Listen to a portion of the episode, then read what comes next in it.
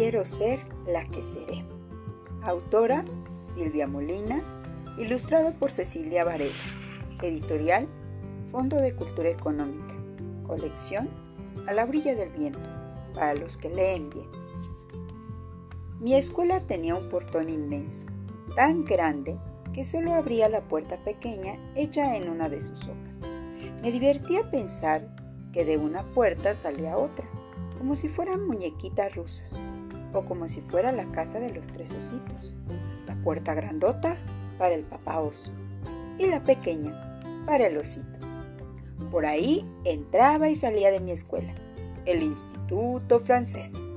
No recuerdo si la abertura estaba en la hoja izquierda o en la derecha, porque siempre confundí un lado y el otro. Cuando comencé a escribir, era la única en el salón de la clase a la que la maestra cambiaba el lápiz de mano y hacía repetir en voz alta, de arriba abajo, de la izquierda a la derecha, de arriba abajo, de la izquierda a la derecha, porque empezaba al revés que el resto de mis compañeras. Al decir de arriba abajo, no tenía ningún problema, pero cuando iba en de la izquierda a la derecha, se me olvidaba cuál lado era cuál. Entonces, tenía que mirar de reojo a Isabel para ver cómo escribía ella y la imitaba. Mi escuela tenía el piso de los pasillos de mosaico. Me encantaba caminar por él porque me recordaba la casa de mi abuela. En mi escuela había tres patios el primero, pequeño, el segundo, mediano y el tercero, grande, como para los tres ositos. En ellos jugábamos a la hora del recreo las chiquillas, las medianas y las muchachas. Tenía además muchos salones de clase. Nunca los conté, aunque contaba muy bien, pero debieron ser como 50. Mi escuela, el Instituto Francés, era grande y tenía tanto prestigio que a ella íbamos muchas niñas que nada teníamos que ver con Francia, ni con su cultura, ni con su idioma. Las profesoras eran religiosas, vestidas, disfrazadas, encubiertas de mujeres comunes y corrientes, sin hábito aunque no era difícil darse cuenta de que eran religiosas, venidas en su mayoría de Francia, porque su vestido era negro, como sus medias, y no se pintaban, ni usaban tacones, ni llevaban el pelo suelto, sino bien atado abajo de la nuca. El Instituto francés era una de las pocas escuelas católicas que quedaron después de la persecución religiosa que hubo en México hace ya muchísimo tiempo. Persecución que yo no viví, pero que las religiosas más viejitas sí. Y por eso tenían miedo, ya que la enseñanza debía ser laica, o sea, sin nada de religión. Para disimular a las religiosas les decíamos Madame, es decir, señora en francés. Madame, ¿me da un chocolate, por favor? Fue lo primero que aprendí a decir en francés a la hora del recreo en la tienda escolar, porque me encantaban los chocolates. Me gustaba mi escuela, pero no aprender a leer y escribir, porque no acababa nunca de entender eso de la izquierda y la derecha, ni por qué las vocales sonaban distinto en francés y en español ni por qué yo cambiaba las letras de lugar a la hora de escribir o de leer, aunque pusiera atención en lo que hacía. El primer día de clases. No se me olvida el primer día de clases, aunque ya ha pasado tanto tiempo, porque Isabel lloraba a gritos llamando a su mamá.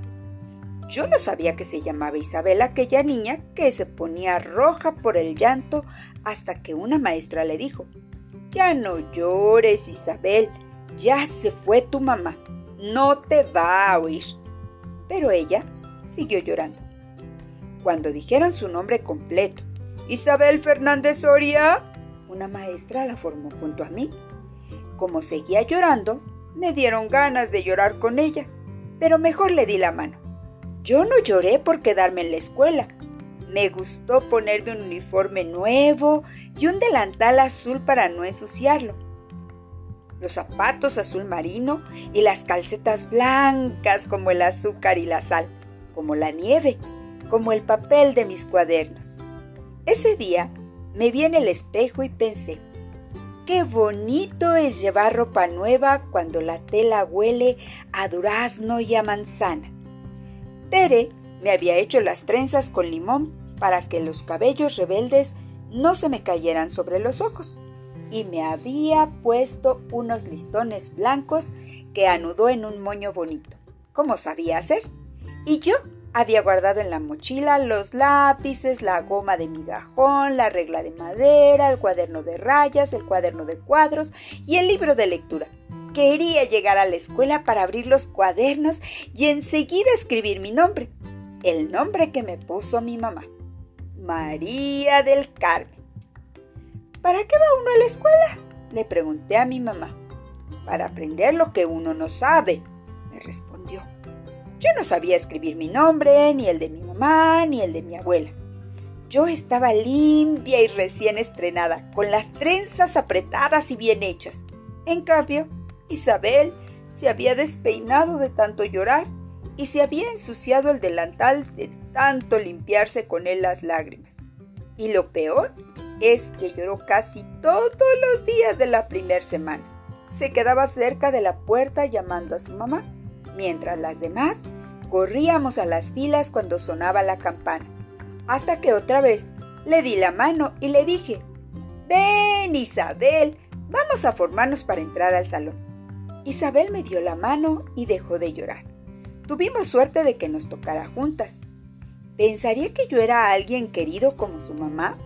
Mm, no lo sé, pero al día siguiente me estaba esperando en el patio y ella fue la que dijo, Ven, Mari, Vamos a formarnos para entrar al salón.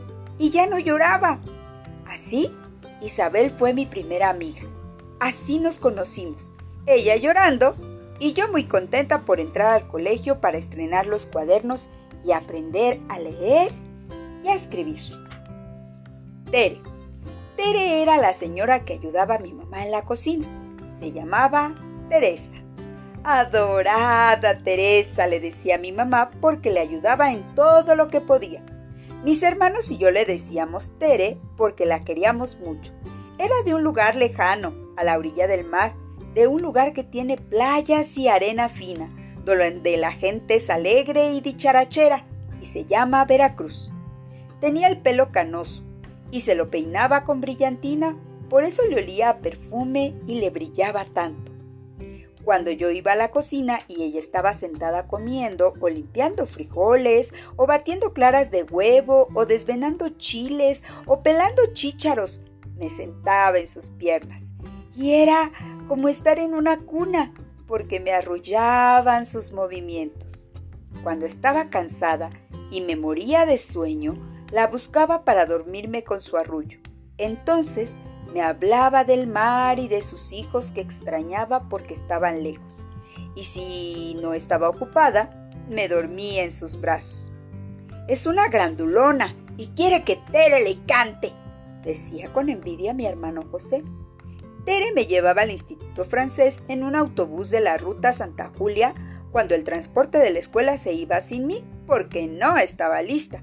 Casi siempre me dejaba el autobús porque yo no quería ir a la escuela y hacía todo lo posible para que se fueran sin mí.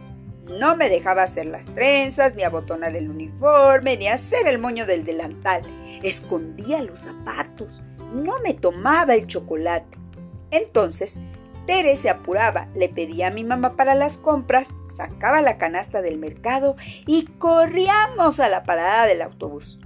Cuando no me dejaban entrar a la escuela porque ya era muy tarde, me iba con ella al mercado Santa Julia y le pedía que me comprara un pañuelo estampado con flores o unos anillos corrientes que me atraían por las porque las piedras parecían brillantes.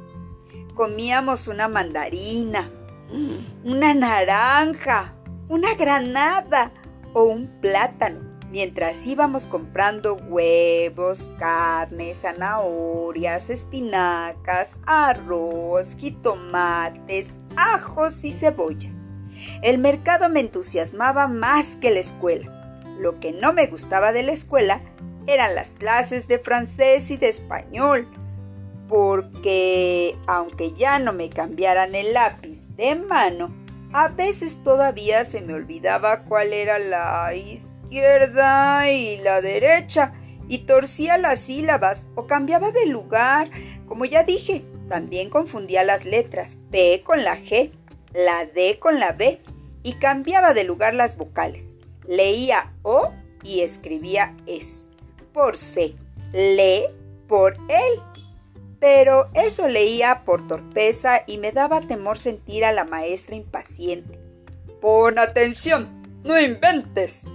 Y mis compañeras, todas mis compañeras, menos Isabel, se reían como si yo fuera un bufón. Y si tenía cuidado, pero donde yo leía vato o toba, Isabel leía dato.